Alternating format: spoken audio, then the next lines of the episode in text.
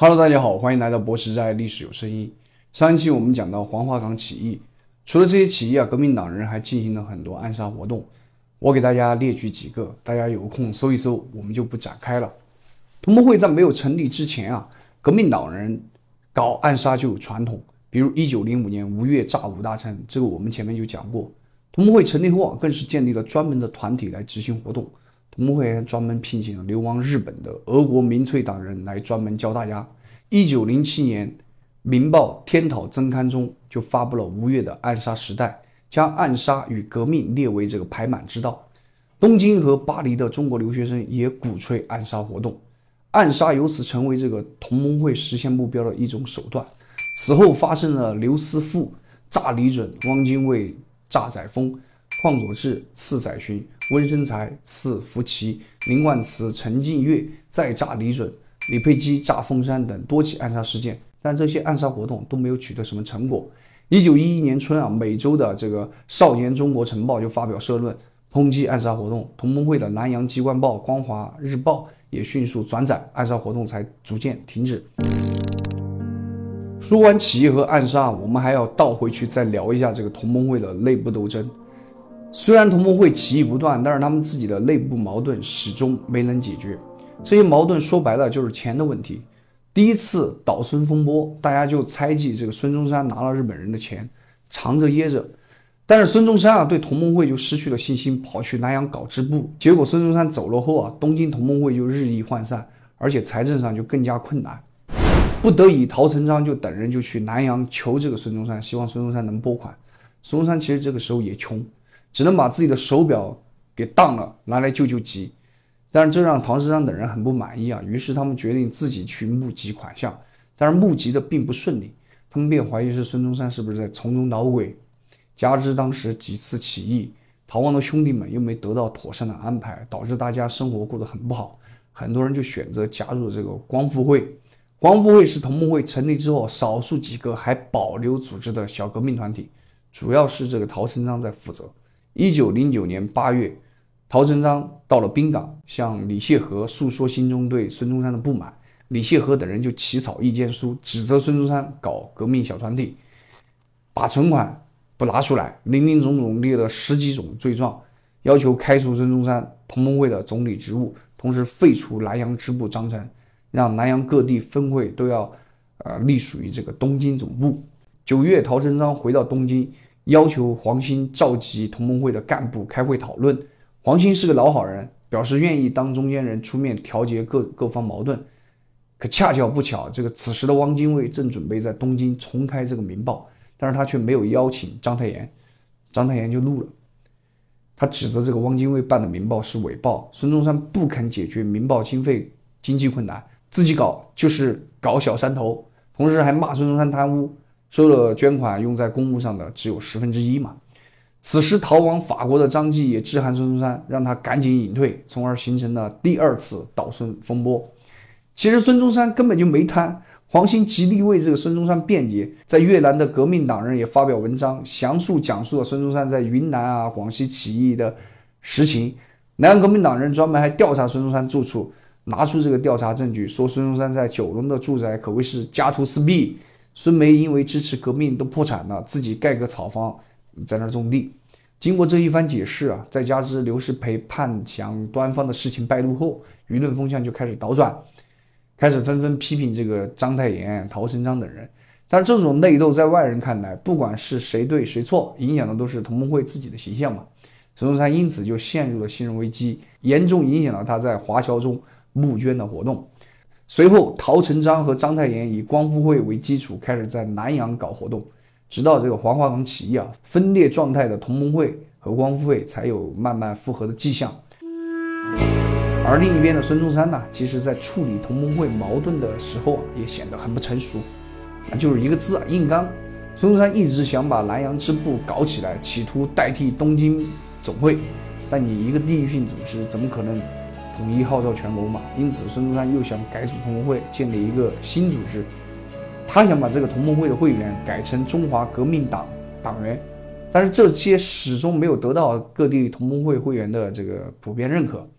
一九一零年六月，孙中山就秘密前往日本。为啥要秘密呢？我之前就说过嘛，因为清廷要求日本驱逐孙中山嘛。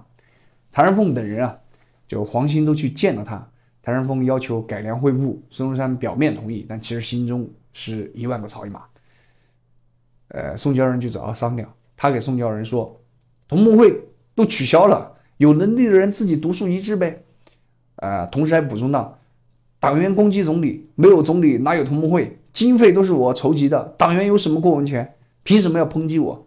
宋教仁真是没想到，这个孙中山竟然能说出这样的话，转过头就给谭仁凤等人给说了。谭仁凤也很生气啊，就相约宋教仁一起去见孙中山。孙中山的这个倔驴性格再次发作，依旧坚持自己开始的观点。谭仁凤愤怒的就反驳孙中山，大概意思就是说，你孙中山天天说民主。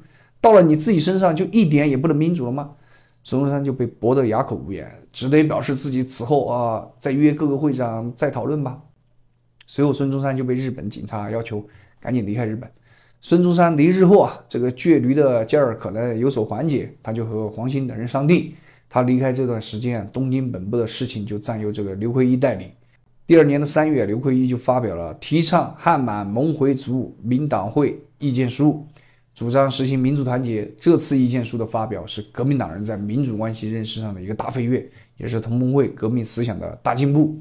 也正是在这一年啊，载沣在集中军权后，企图进一步集中政治权力。一九一一年五月八日，清廷宣布内阁名单，内阁名单一共十三人，汉人仅有四人，满族大臣九人，其中皇族七人，所以被当时社会戏称为这个“皇族内阁”。皇族内阁进一步将立宪派就推向了清廷的对立面。我们一对比就会发现啊，武昌起义马上都要爆发了，革命党那边在狠狠地拉拢满人以及各个民族，而清廷却狠狠地在打压汉人，格局就一目了然嘛。爆发武昌起义也顺理成章了。但是点燃武昌起义还需要一把火，而点燃这把火的不是革命党人，也不是立宪派，正是这个国家的基础——人民。清末十年间啊，民族矛盾、阶级矛盾日益尖锐，各类群众运动风起云涌，人民对清廷的不满可谓是只增不减，堆积的情绪使得整个晚清社会就犹如一座新疆喷发的火山。我们先把时间拉回到十年前，这一年啊，辛丑条约签订后啊，清廷将巨额赔款就分摊到了各省，人民负担啊空前加重，由此就引发了各类斗争。单单一九零二年就爆发了直隶景定兵起义、河南张云清起义、四川红灯教起义。之后，随着这个天灾的加持，各地民众抗捐抢米风波起义就络绎不绝。除此之外，产业工人也加入了斗争的序列。随着中国工业的发展，但是底层民工的劳动条件一点也没有得到改善。一九零五年到一九一一年之间，发生的工人罢工事件就达到了五十五次之多。这个新生阶级也随着时代的洪流发出了自己的呐喊，但这个时期呢，不是所有的运动都是针对清政府的，有些其实是针对列强的。然而，清政府的种种处理方式啊，却寒了国人的心，让民众越来越对清廷的统治失去信心。这个我们现在看来，清政府咋这么窝囊呢？其实，如果放在当时，其实也能理解啊。清政府当时实在是太弱了，真的是谁都不敢惹。列强那是比慈禧还可怕的存在，这其中就包括一九零五年抵制美货运动以及收回权力运动，这些运动无不摧残着清廷统治啊！直到一个运动的爆发，让清廷彻底走到了尽头。清廷此时无论用什么方法，都将无法挽救灭亡的命运了。这个运动就是著名的保路运动。我本打算下一期专门讲这个保路运动，想了一下，算了，我要是还是按照平台其他人那种的方式来讲，就没有啥亮点的，这样也占用大家时间。呃，如果你们要特别详细了解这个保路运动，你们可以去搜一搜其他人讲的。我呢，就打算用这个最简单的方式给大家讲，让大家以后一提起保路运动就能说出个一二三来嘛。说到保路运动，我们必须把时间拉回到一九零三年。这一年夏天，新上任的四川总督西凉就上奏朝廷，要求自建川汉铁路。随后在成都就设立官办的川汉铁路总公司。但当时的清政府并没有钱来修这个铁路，他们只能从民间找钱。由此，川汉铁路的钱就由三部分来组成：第一部分就是这个商人认购的股份，第二部分是公家的股份，第三部分是部分抽租的股份。这个抽租的股份就是来自于老百姓强制性的抽租，一般是随粮食征集，一百斤抽三斤的价值。被抽租的股份就按市价来折算，填写股票每五十两一股，按年领取这个利息。铁路修完后还可以进行这个分红。只要参与了抽租纳税的农户啊，都是这个公司的股东。后来川汉铁路公司就发布了集股章程，明确宣布啊，不借外债，不招外股。只募集华股，随着抽租的这个进行，农户在川汉铁路公司中的股权比例就越来越大。因此，四川各地乡绅就要求把这个川汉铁路公司改制，把官办改成商办的。本来这个公司就是政府办的，但是大股东现在成了老百姓集体的，改制也是合理的。所以，保路运动前期实际上就是老百姓和清政府的股权之争。一九零七年，官方资本退出，川汉公司名义上就成了商办公司。但是公司的管理层依旧是由各级官员把控。一九零九年，蒲殿俊当选四川自治局的议长，肖湘和罗伦当选副议长。十一月十五日，四川自治局就召开首次会议，重新议定了这个川汉公司的整理办法，啊，企图把这个官方的管理层给换了。十一月二十六日啊，召开川汉公司第一次董事会，罗伦就被推举为股东会会长，和肖湘等人就组成了董事局。立宪派逐渐就掌握了公司的领导权，这样一来，川汉公司里的立宪派就和清廷的矛盾日益增加了。立宪派代表的是百姓股东的利益，但是清政府可不想公司就成为民营的，他们代表的是皇家贵族的利益。清廷见状嘛，早就在谋划如何夺回川汉公司的控制权，他们不再坚持不募外股的态度，和列强资本就频繁搞暧昧。一九零八年十二月二十八日啊。清廷就命令这个张之洞兼任川汉铁路的督办，做这个借债修路的准备。一九零九年六月，张之洞与英国汇丰、德国德华、法国东方汇理三家银行订立合同草约，拟借款五百五十万镑，无理起息。美国一看，清政府这是又要坑害老百姓了，这种好事自己也想均沾一下，于是就站出来反对，希望自己加入到银行团，共同向这个中国投资。不过，一九零九年十月四日啊，张之洞病逝，这事就推进的比较慢。经过一年的谈判呢，一九一零年五月，四国银行才与清政府达成协议，他们投资范围不限于湖北路段，也包括宜昌至成都段，并且由美、英、法三国分派工程师主主持修建。中国自己的工程师就被替换了，这里面就包括被替换的张天佑。这个协议一签订啊，清廷就准备撤销商办，借款修路。一九一一年一月，清廷就委派这个盛宣怀接手督办。盛宣怀一上任啊，推进的速度就加快了。五月份，在盛宣怀的强力推进下，宣布这个铁路干线国有政策，清廷强制收回这个川汉、粤汉铁路为国有，由清廷借外债修铁路，并同时与四国银行团签订借款合同。其实清廷这样干啊，也没啥，大不了你把之前收的老百姓的钱还给老百姓就行了嘛。但是清廷耍流氓的操作就来了。清廷不只要把这个铁路收归国有，同时原来地方的集资款还概不退还，只能换发国家铁路股票。那清廷为什么不还呢？其实川汉铁路公司啊，总共从民间就募集了一千四百万两股款，但只有七百万两用于建设，剩余的钱，其中三百万两竟然被当时公司驻上海经理施典章挪用，拿去炒股亏完了，其他钱因为各种损耗也损失殆尽。这样一来，一下子又引发了四川、湖北、湖南、广东各地的反对。各省督府一看啊，压不下来，就致电清廷，希望朝廷能从长计议，民意不可违啊。这其中四川发生的官员亏空尤为严重啊，就直接导致保路运动爆发。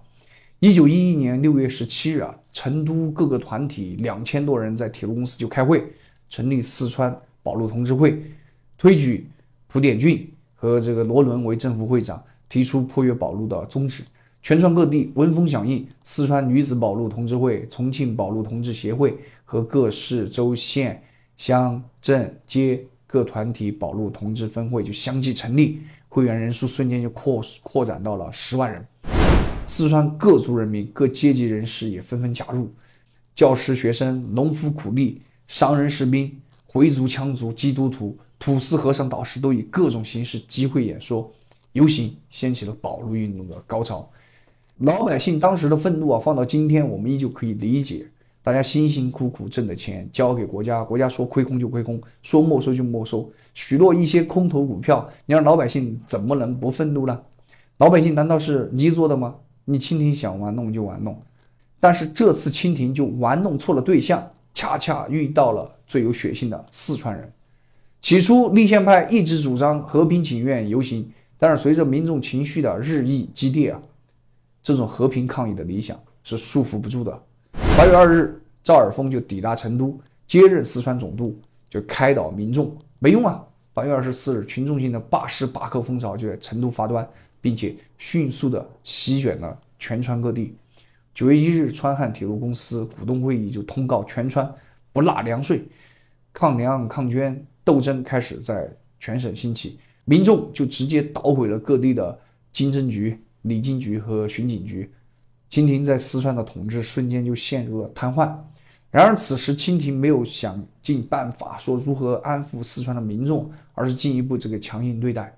九月四日，清廷就致电赵尔丰，要求赵尔丰赶紧把这个群众给解散了，不要让事件再蔓延了。九月五日，铁路公司召开特别股东大会啊，出现了川人自保商榷书的传单，号召川人要共图自保。这其实就是革命党人在鼓动大家要起义独立。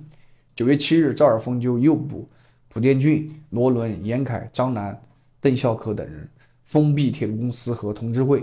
成都数万群众就更加愤怒啊，冲到这个总督衙门要求放人。赵尔丰下令开枪，当场就打死了三十二人，制造成都血案。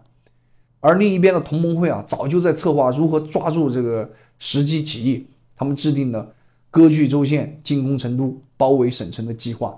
成都附近十多个州县的农民就组成同志军，在同盟会和哥老会的带领下，开始四面围攻成都。今天，成都著名的红牌楼、西浦等地啊，都发生了同志军和清军的激战。星星之火可以燎原，西昌、川西等地也开始聚众起义，全川各族人民浴血奋战，反清斗争势如破竹，四川独立指日可待。同志军的起义啊，让清廷这个。震撼、惶恐。九月十日，赵尔丰就被免职了，官方署理四川总督。正是这步棋，也让清廷直接陷入了万劫不复。而四川这一边呢？九月二十五日，同盟会成员这个吴玉章、王天杰就率先领导荣县独立，建立了辛亥革命时期第一个县级革命政权。端方接到命令后啊，立即率领湖北新军入川镇压。此时的革命党人发现，端方一走，湖北空虚啊。革命大有一触即发的这个态势。一九一一年十月十日，新军就在武昌发动兵变，武昌起义爆发。这个我们下期讲。我们先说回端方啊，端方刚走，结果这个武昌大本营竟然被掏窝了。随同端方入川的湖北新军一听武昌起义后，思乡心切，纷纷担心自己的家人会不会在起义中受到牵连啊，军心就动摇了。再加上军中又有不少革命党人鼓动大家，大家的心情就无比沉重。十一月二十七日啊，端方他们走到这个资州市，也就是今天的四川资阳，端方率领的新军也反了。端方为力求保命啊，表示愿意归顺革命党，并且向众人说自己祖先为陶姓，是汉人，加入八旗是被迫的。但那时革命党人怎么可能听他说这些？他们告诉端方，不杀你端方，便不是炎黄子孙。最后，端方和其弟弟端景就在资中裕王宫。被乱刀砍死，脑袋被割下来后啊，直接就丢在这个装菜油的铁盒里，一路展示送往武昌啊。端方的新军没能抵达成都，那么四川也就顺理成章的响应武昌起义。端方被杀的同一天，成都就宣布独立，成立大汉四川军政府，蒲殿俊就被推为这个首任都督。由于成都的独立啊，清廷在四川、陕西、湖南等地的影响就逐渐衰落。这些地区的革命军几乎就是兵不血刃，直接洞穿各个城池大门，驻守当地的清朝官员要么就被俘，要么叛逃，要么连夜就潜逃了。至此，辛亥革命前的所有背景我们就讲得差不多了。从下一期开始，武昌起义爆发，我们将进入真正的民国时代，民国风云更加精彩。欢迎大家留言点赞三连，谢谢你们一路支持，我们下一期再见。